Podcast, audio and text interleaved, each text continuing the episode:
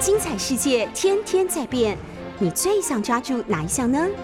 跟着我们不出门也能探索天下事，欢迎收听《世界一把抓》。各位大家早安，在台北，呃，今天两个小时一样，第一个小时我们谈加拿大，第二个小时我们谈日本以及台湾。加拿大，我蛮喜欢这个国家的。我第一次去加拿大，其实是在一九九八年，二十二三年前，对不对？我到就是。这个哥伦比亚大学就是 British Columbia，叫佩斯大学的这个亚洲研究所去做客座研究员，大概是一个暑假，那个时候暑假期间，然后呢，这个租的车子一路就开到加拿大的这个落基山脉，到 Banff 跟这个 Jasper，非常漂亮的这个景观，人生一定要有一次哦，到那边去。不管是夏天还是这个冬天，哈，都非常的漂亮。那非常这个就是说幸运的，觉得在那段时间能够在加拿大感受到加拿大的文化和美国是不一样的。在美国，有人戏称加拿大是美国的第五十一省。然后呢，在美国呢，那个时候你看到，不管是职业的棒球还是职业的篮球，都有加拿大队参与到这个里面。所以，加拿大跟美国的关系啊，非常的这个密切。那你从这个就是呃 Vancouver，那事实上你到 Seattle 去，基本上会经过国界，可是呢，没什么太多的这个检查哦，你必须要下车，然后你会在加拿大这个靠近美国的这个边界当中的过这前面呢，会有许多的这个小店卖古巴的雪茄，因为美国禁止对古巴有经济制裁。感受到加拿大其实是一个蛮种族多元，而且这个兼蓄包容，那非常尊重不同的这个种族、语言啊，以及就是文化。那因为加拿大本身是一个这个就是鼓励移民的国家，这个国家到现在为止接受外来的移民还是比例非常的高。那加拿大呃，对于就是语言呢，它两种官方语言，法国呃法文和就是这个。英文，如果我们了解加拿大历史的话，早期其实是法国在整个从魁北克这边一直到加拿大省啊，现在叫 Tanya 的这样这个地方是法国的殖民地。然后呢，经过了这应该是在一八一二年英法之间的七年战争哦，然后呢把这些殖民地都这个割让给就是英国。后来加拿大陆陆续续的在就是说寻求的独立过程当中，也接纳了许多。来自各个地方不同的这个移民，那中国的中国大陆移民早期是这个，当然香港的移民非常多，然后呢，在台湾的中国大陆这边移民也蛮多的，在 Vancouver 的附近有一个叫 Richmond 的地方，是将就就是说华人的移民哦，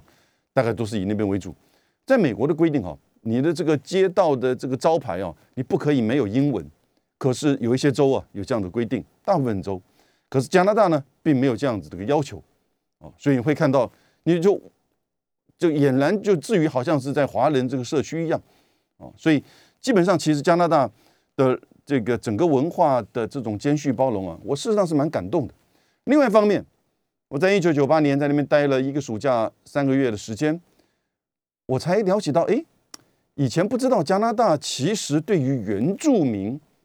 的这个文化的重视。你如果在美国哈，你事实上并没有太多机会去接触到原住民文化，也许在美国的部分的南方的地区也很少，反而是在这种就是说非洲裔的美国，黑人跟就是白人之间的这样子一个种族的问题，这是美国一直以来到现在为止最为这个激烈的种族的这个议题。五零年代开始的这个民权运动，对不对？金恩博士，全世界都关注的。加拿大呢，相对的，其实在于种族上，黑人的比例没有像美国这么高。可是他对于原住民，我在一九九八年的时候呢，在这个佩斯大学 University of British Columbia，然后呢，感受到，诶，这个其实是蛮特殊的的一个现象。之后呢，当然我并没有花太多时间去研究，我必须要承认。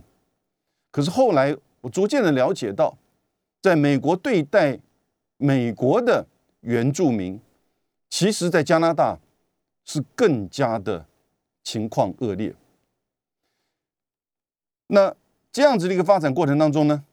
在这几个月变成一个国际关注的重大事件，难以入目的、难以想象的揭露出来，加拿大短短的历史的加拿大，一八六七年才真正算是有意义独立的。短短历史的加拿大，事实上它的。国家的历史就等同于对于原住民族群的种族迫害、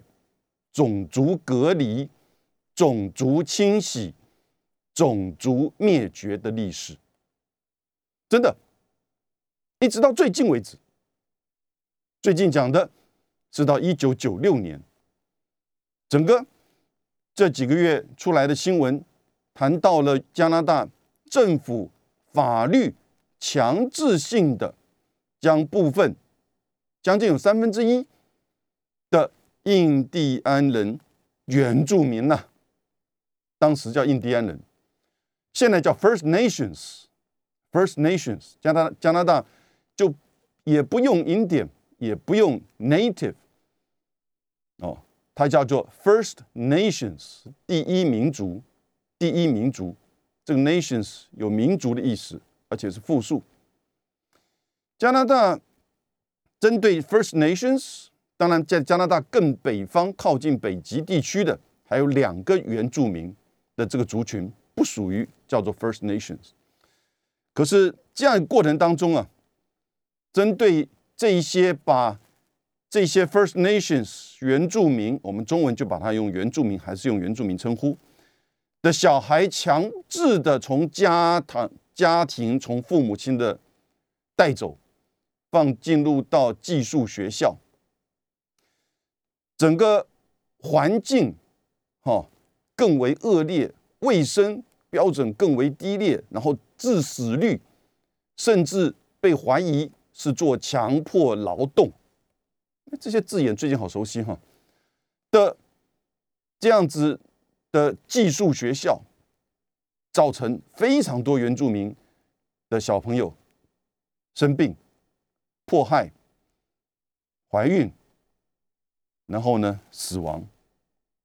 所以这个历史一直到一九九六年，加拿大才完全的关掉这样子的寄宿这个寄宿学校哦，residential schools。一九九六年，My God，那个是我去加拿大。之前两年呢，对不对？当然，也许这种迫害的行为，事实上大概到八零年代就某种程度急速、快速的减少。但是这个制度来自于国家的这种强迫的寄宿学校制度，针对原住民儿童的，一直到一九九六年。虽然两千零八年加拿大的这个那个时候首相哈伯斯有正式的道歉。成立了真相及和解委员会，可是这个委员会也只不过是做书面上的调查，而在二零一五年报告结束就消失了，好像这段历史过去了。而为什么这一阵子这一阵子又出来了呢？那当然，那些 First Nations 原住民的这个团体，他们到现在都还记忆的那一段这种痛苦的回忆，开始。就觉得这个所谓的真相调查委员会、真相和解委员会做的太少了，因此自己组了一个团体，用最新的科技，在这一些技术学校的这个这个学校周围，用这种雷达的探测的去地底去探测，才发现到，在今年的五月二十七号，一个月前，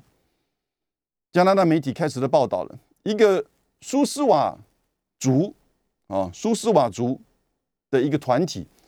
他在叫做 Canloops，Canloops 在就是加拿大中部啊，加拿大中部距离那个加拿大中部的这个省这个省这个首府哈，大概才一百多公里的地方的印第安技术学校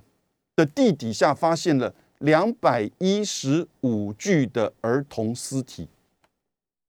两百一十五具的儿童尸体遗骸，整个震撼了加拿大的人民。包含现在的总理杜鲁道，以及变成一个重大的这个国际新闻。后来陆续有又在别的地方发现到有另外一个寄宿学校更不得了，他的地底下被埋了七百五十一具儿童的尸体。用各种科学的方式去了解，他们分别是在二十世纪初的时候。二十世纪初的时候，大概是在从三二零年代到七零年代的不同时间被埋在这两个技术学校，一个是二百一十五具，一个是七百五十一具的儿童，印第安家庭的小朋友被强迫的关到这个寄宿学校，美言之为同化、教化印第安人。先进的文明，以及英语，以及应该有的礼仪和卫生习惯。但是事实上，大部分这些寄宿学校在当时虽然是由政府提供场所，但是许多是由天主教的这个团体，哦，修道会、修女会来做经营。那这样的一个经营，大概可能预估，可能在这个当时哈，我们看那个苏苏斯瓦的这个坎洛普斯这个学校，大概在一八九零年到一九六九年，哈，然后呢后之后是由这个天主教的这个团体在做经营，然后之后由联邦政府接管，一直到一九七八年的时候才正式的关闭，光是这个学校才就一直经营到一九七八年。大概一九五零年代，他最多学生高达将近有五百人啊。那事实上，他们透过雷达发现，这些在地底下的儿童都事实上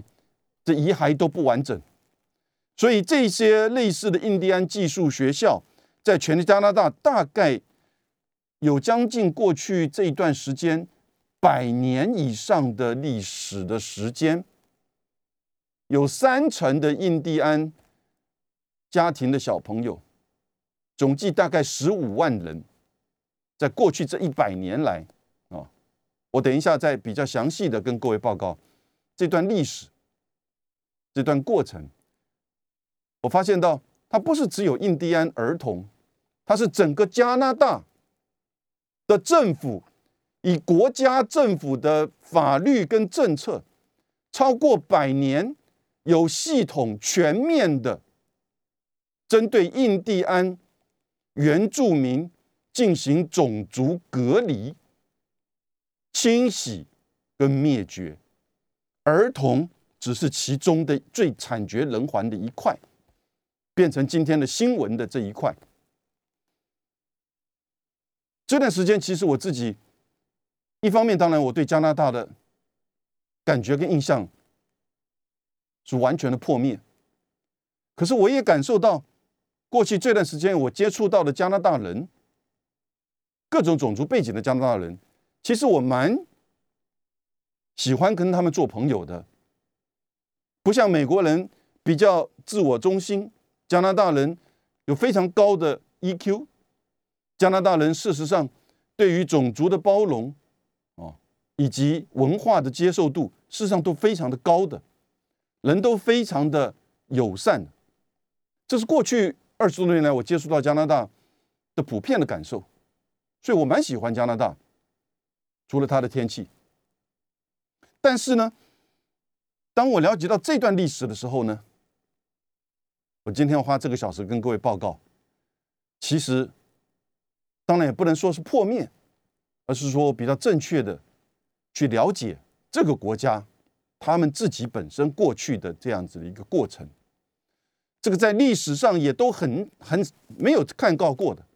因为它是一个国家的法律，长久以来法律政策、法院判决百年的时间，针对 First Nations 印第安人民的迫害，儿童寄宿学校的这样子的一个这种所新闻呈现的这种悲惨的一面，只是其中的一面。有三成的原住民儿童，将近十五万人，读过这一类的这种专门开给就是原住民儿童的寄宿学校，中间大概估计有四千到一万人。政府的估计调查真相调解和解委员会调查说，将近四千到六千。这些自己的原住民的团体认为，至少超过一万人死亡，也就十五万人里面有一万人死亡。大概从十九世纪初开始，哈，印加拿大政府就有这样子的用印第安的寄宿学校、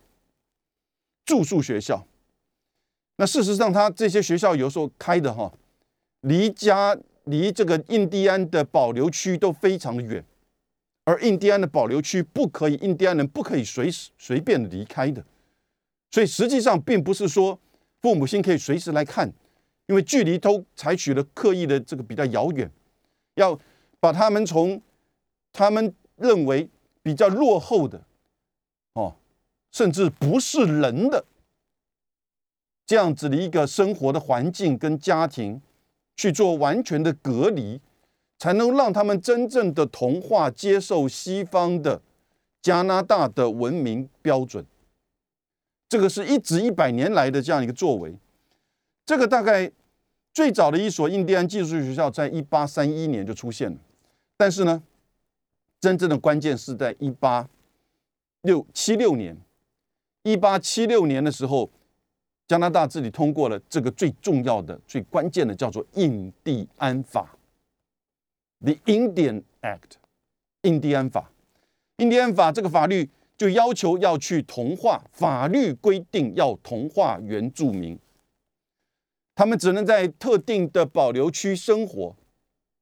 这就是种族隔离，对不对？特地的保留区生活，而不具有对这些保留区土地的所有权，而所有的这些的这些生活习惯、之一这个经济上的来源，大部分其实要靠的这个政府提供这个协助跟给予，而政府给予事实上是经常中断，造成在保留区，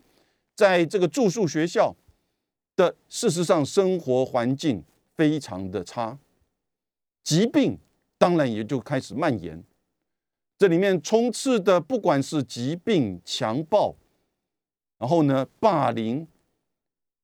最后呢造成大量的这个儿童的死亡。太多的数据显示，在这些寄宿学校这个比例上，比例上，这都是他们自己调查委员会呈现出来的数据。我觉得这也是当然，他们自己面对过去这二十年来，我觉得其实加拿大政府跟人民是在很真心的面对这一段黑历史、黑暗的这一面。许多的数据显现出来，就是在这些寄宿学校的儿童的死亡率远高于在其他的这个学校，还有更多针对比较年纪大的印第安的儿童、青少年的职业学校、训练学校，虽然不是完全的住宿。但是呢，有类似的这种情况跟这种数据，大概有一百三十所，一百三十所，差不多在每一个加拿大的这个十个省，加拿大总共现在有十个省以及三个地方啊，也就是说北部整个靠近北极的这个三个这个 territory，然后呢有十个省，每一个省都至少有好几间类似的这种印度印第安住宿学校。在经营着最多的时候呢，曾经在一九三零年代到五零年代呢，有高达同时存在八十所这样子的学校。我刚刚说，大部分的学校其实是被天主教教会跟团体所经营。到了五零年代、六零年代之后呢，政府就也开始介入，去接手经营部分的这个这个学校。整个教育体制啊，到一九九六年才结束。一九九六年才结束，所以你看，这是一个很清楚的种族隔离、种族清洗、文化的种族清洗，哈，cultural cleansing，以及甚至加拿大自己在二零零八年成立的这个真相及和解委员会，在二零一五年的报告里面，最后他结束的报告里面就提出来，这是一个文化种族灭绝，就加拿大自己的。这个调查，加拿大政府自己就承认，这是一个文化种族灭绝啊。对一个政府，对过去的原住民的这样子的一个作为，要去承认这些事情，这也需要勇气。但是呢，这个不需要去同情或者去支持他，因为事实上，一直到一九九六年为止。百年以上的，超过百年，因为从十九世纪初一八三一年就第一间的这样子的印第安寄宿学校就成立，一直到这种恶行的黑暗的历史，大概一直到一九七零年代，可能才稍微收敛。可是这个制度一直到一九九六年，所以呢，这里面牵涉到的就是说，当然你所有进入到这些学校的这些原住民。他们都有英文的名字，很像英很很很像英国人的名字。后来有些人自己改名，回到原住民，回到 First Nation 的名字。但事实上，他们呢，永远没有办法流融入到所谓的加拿大的主流社会。虽然在九零年代开始，我刚刚提到一九九八年我到加拿大的时候，我那个时候都感受到，哇，加拿大政府对印第安的。就是说，原住民的文化哦，跟历史，花很多的这个政府哈，在很多地方花很多的这个心力再去做呈现，再去做介绍，在强调说要去尊重，要去包容。一九九八年那个时候，我并不了解这一段黑历史。那经过这段时间的这个，尤其这几个事件，哦，更加的深刻理解到。一方面，当然政府愿意去面对，但一方面你要知道，也才是刚结束的这一段对印第安，不是只有儿童哈，不是只有儿童，他们这一些人没有办法回到这个所谓的原住民的社会，也没有办法融入到主流的这个加拿大的这个社会里面去。各位好，我们回到今天谈的问题：加拿大怎么对待？百年历史对待他们的原住民 （First Nations） 第一民族的这整个过程，其实，在加拿大的原住民被分为三类。我刚刚提到，第一个就是 First Nations，大概占绝大多数人口；另外一个是叫做因纽特人，还有就是梅地人，大概总共有不。将近六百个 First Nation 有六百个不同的部落或者是种族，加起来人口，呃，三个部所有的这些原住民加起来大概是九十到一百二十万，占加拿大人口三点多，不到百分之四，啊，不到百分之四，但是这是现在统计的这个人口，所以当这一些调查报告出来，当这几个月。连续两个住宿学校，两百一十五加上七百五十一的儿童的这个尸骸，这个骨，这个这个尸尸体，在寄宿学校的地底下被探测挖掘出来的时候，震撼了整个加拿大跟所有的就是国际的媒体。然后呢，杜鲁道，当然他这二十年来，加拿大政府经过侦断委员会对这整个。这段历史事实上是，我觉得是真诚的面对，可是呢，缺少行动。态度是真诚，调查其实也不断的被指责，因为太多太全面了，不只是在儿童，在整个这个保留区里面，所有对待加拿大原住民的这些相关的这个作为，事实上都罄竹难书。这个委员会当然也很努力。二零一五结束了之后呢，也承认这是一个文化的种族灭绝。我觉得不只是文化的种族灭绝，根本就是种族隔离。种族清洗以及种族灭绝，非常研究，而且非常严重，而且是长达百年国家政府的行为。哦，之前我们认为澳洲跟美国在阿富汗战争、在伊拉克针对平民的这样子的一种杀害行为，澳洲自己的研究调查报告认为，这是一个某种程度的战争罪。虽然并不是澳洲政府本身指这个指示或者是命令的，但是代表澳洲的军人几百位犯下这样子一个就是针对平民的刻意的杀害，澳洲政府也提出这样一个报告。美国也被国际的刑事法庭指责，美国在阿富汗战争的过程当中，事实上，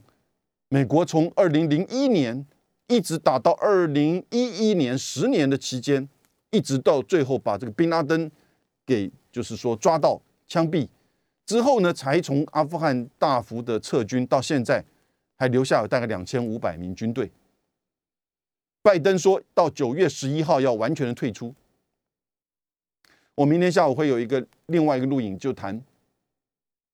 美国放弃阿富汗会造成的这个影响。但是呢，这都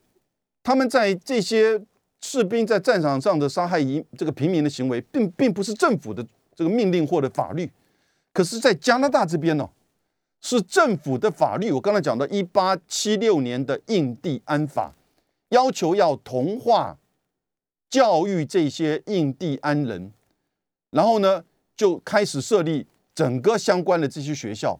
职业学校、住宿学校，然后呢，政府授予权利，各省的这些机这个政府各级的政府，可以在保留区，一方面要把所有的印第安人关进，把他赶入到这个保留区，而不具有任何的土地权，或者是任何给予他给予他足够的经济的生活的权利。然后呢，把小朋友、儿童要从父母亲跟家庭当中带出来，带离开印第安保留区，送到寄宿学校。几年的时间，经过这个童话教化，让他成为一个加拿大人，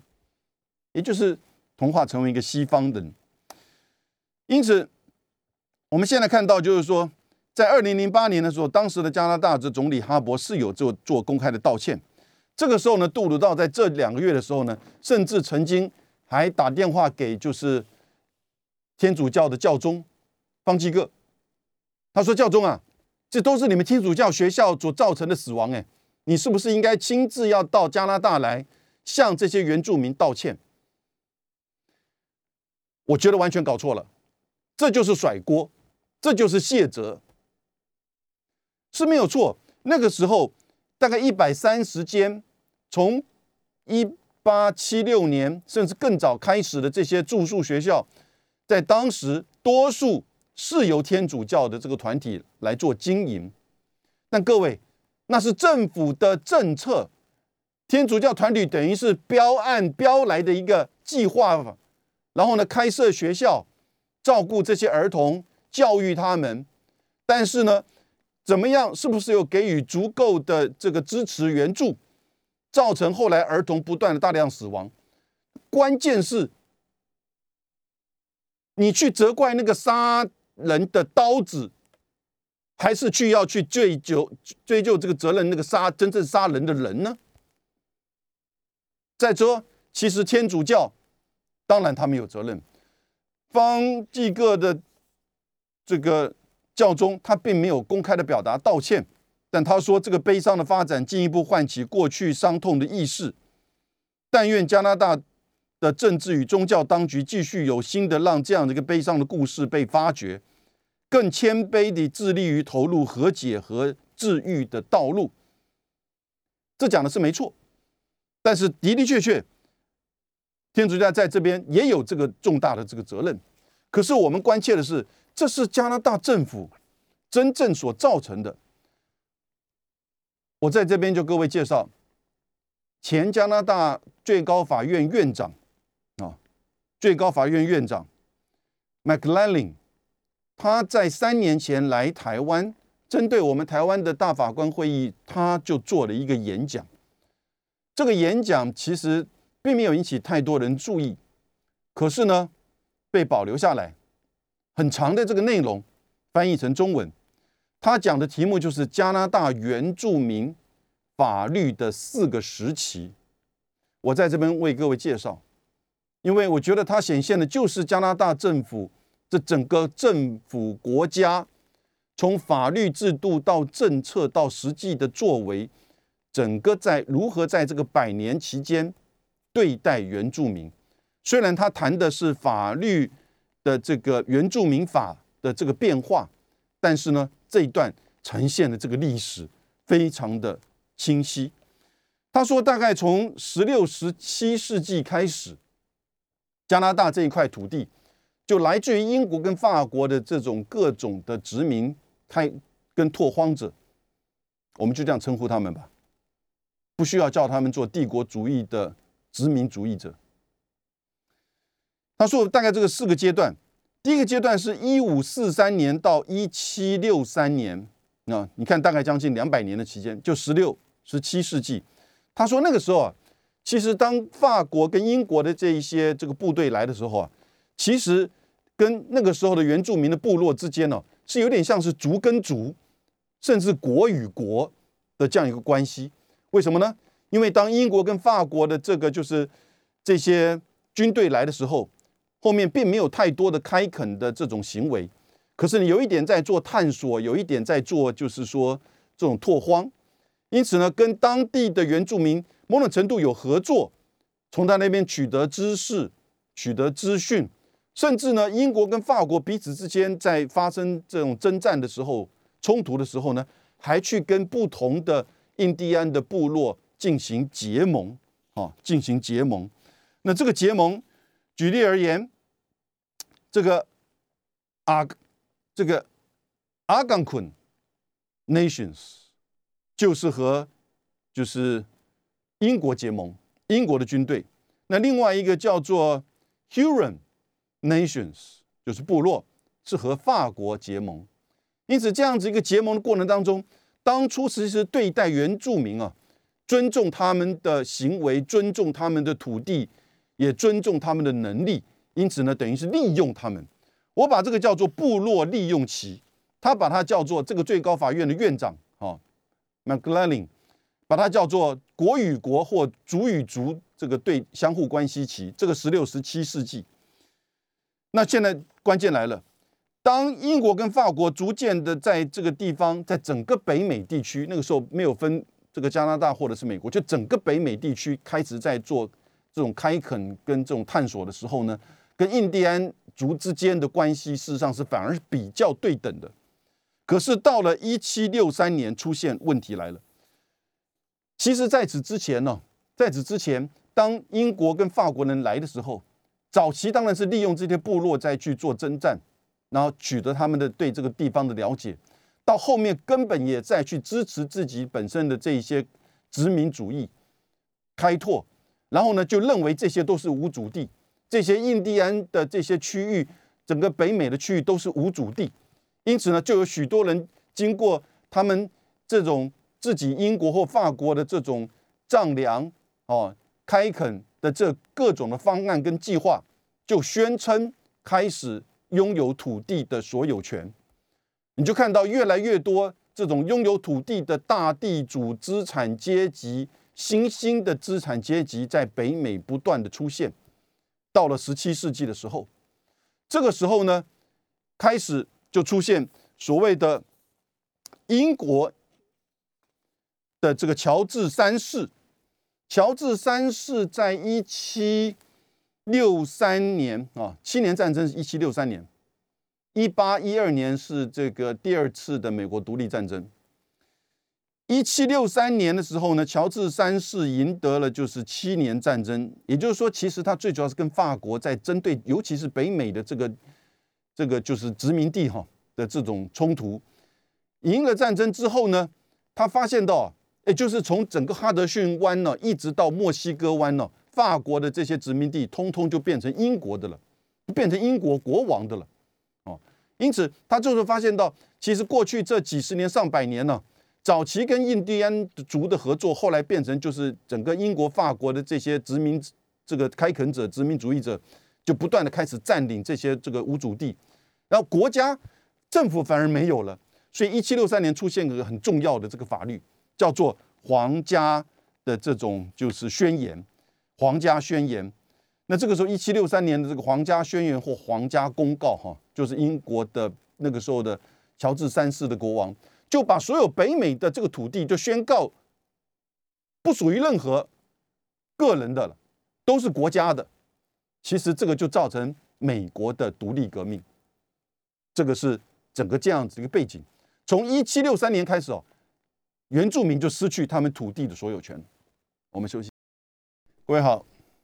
我跟今天今天跟各位分享，就是加拿大过去超过百年，也不过就是他国家的建国的历史，针对加拿大的印第安人的 First Nations 的这个迫害行为，我针对就是前加拿大最高法院的院长。提出来的这样一个分析，他认为加拿大原住民的法律地位有四个时期。第一个是国与国、族与族，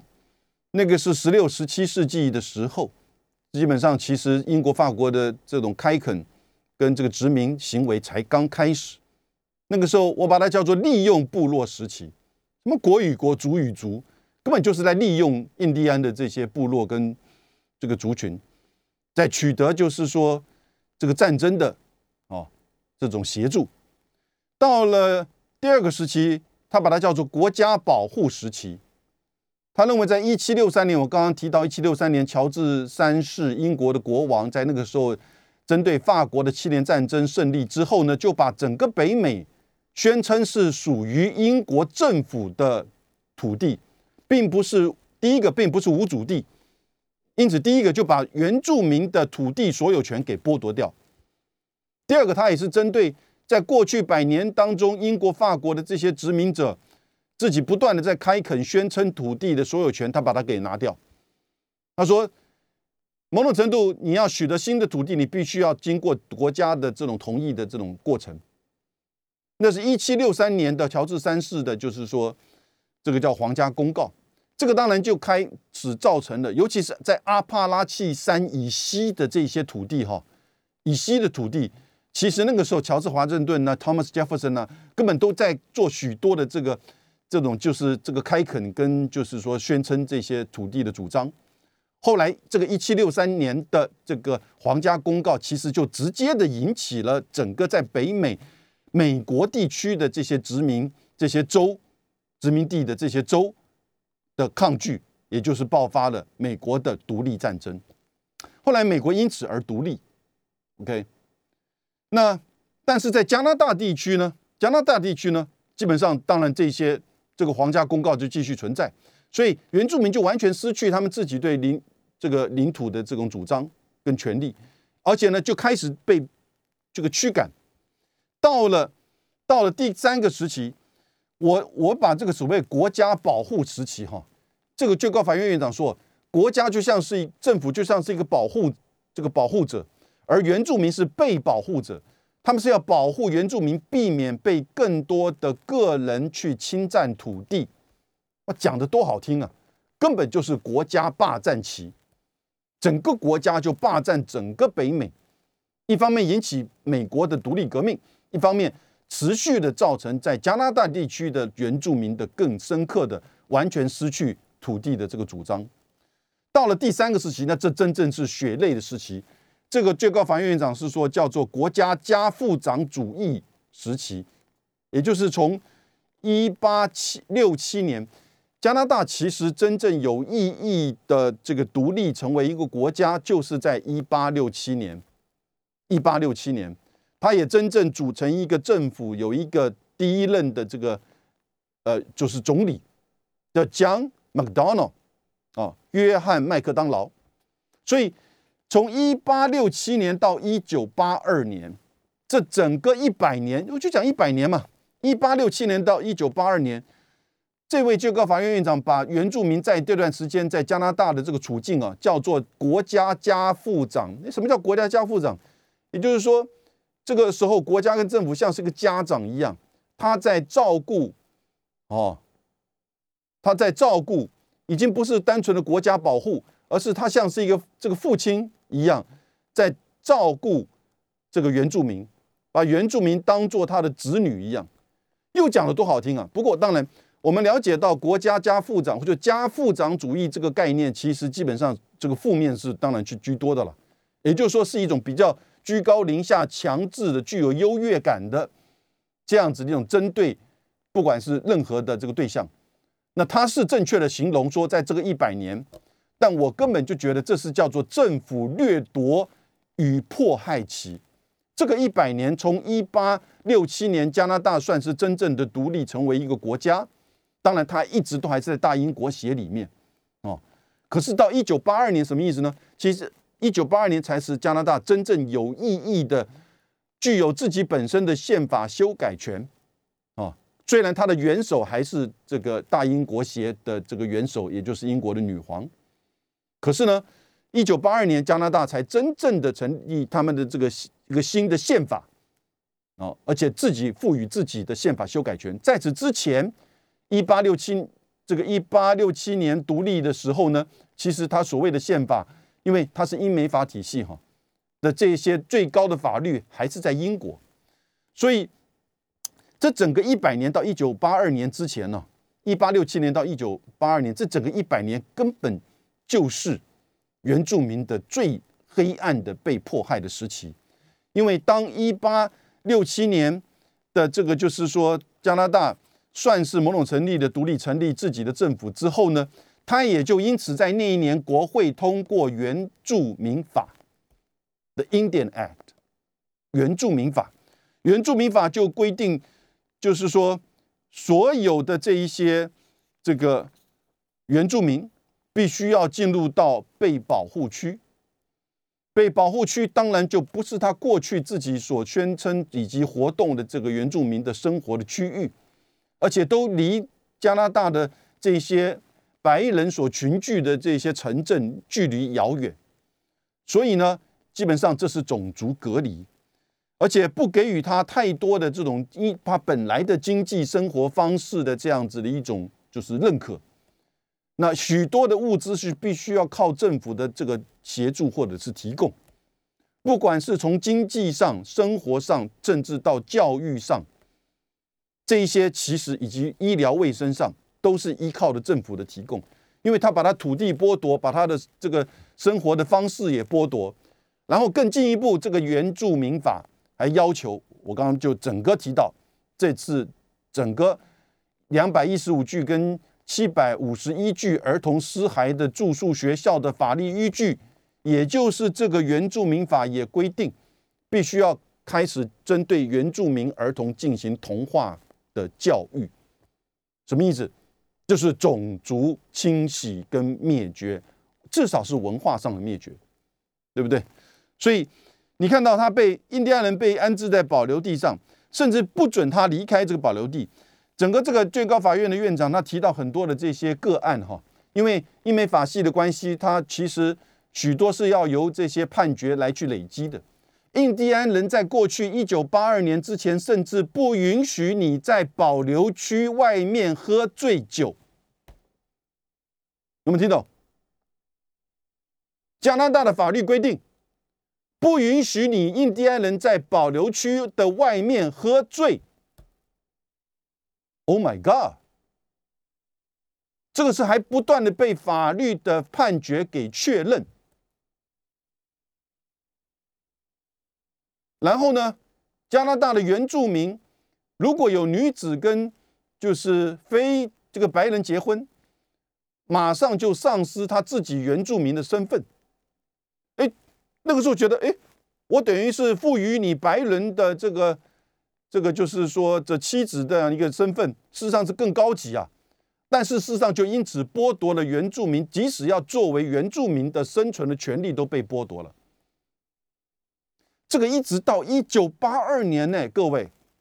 一直到一九八二年，加拿大才通过叫做《加拿大权利与自由宪章》。然后呢，第三十五条，第三十五条有四项内容都很空洞的内容，但事实上是比较原则性的，谈到原住民也跟所有的国家应所有的原这个人民拥有一致的这个权利。所以后续的许多的这个判决开始呢，就给予他比较公平的这个待遇，原住民才开始逐渐的。从这个原住民法，从种族隔离到种族清洗到种族灭绝当中被释放出来，然后呢，到了九零年代，一九九六年才结束这个住宿学校，觉得不可思议了。加拿大当然觉得时代跟文明的变化、经济的增长、全球化的整个展开，加拿大这个政府人民也接受到更多来自于不同地区的移民，也了解到这一段面对印第安人。原住民的黑历史实在是太黑，黑到简直是黑暗无比的，都不敢去面对它的时候，你不能够再继续了。所以，一九九六年九六年才结束了这个住宿学校。我在这里几个问题，很快的时间。第一个，各位了解到，这是一个国家政府有系统、全面、大规模的种族隔离、种族清洗、种族灭绝。长达百年，不要再卸责给天主教教会。第二个，那么长的时间，一九八二年的这个加拿大的宪法，一九九六年住宿学校才结束，到二零零八年才有一个道歉，之后也不过就是一个，就是说这个真相及和解委员会。和解是什么意思？和解只是放下自己心上、心理上那个负担而已啦。你看，在美国的民权运动，以及加拿大没在这个过程当中，到八零年代、九零年代都一才有反省能力吗？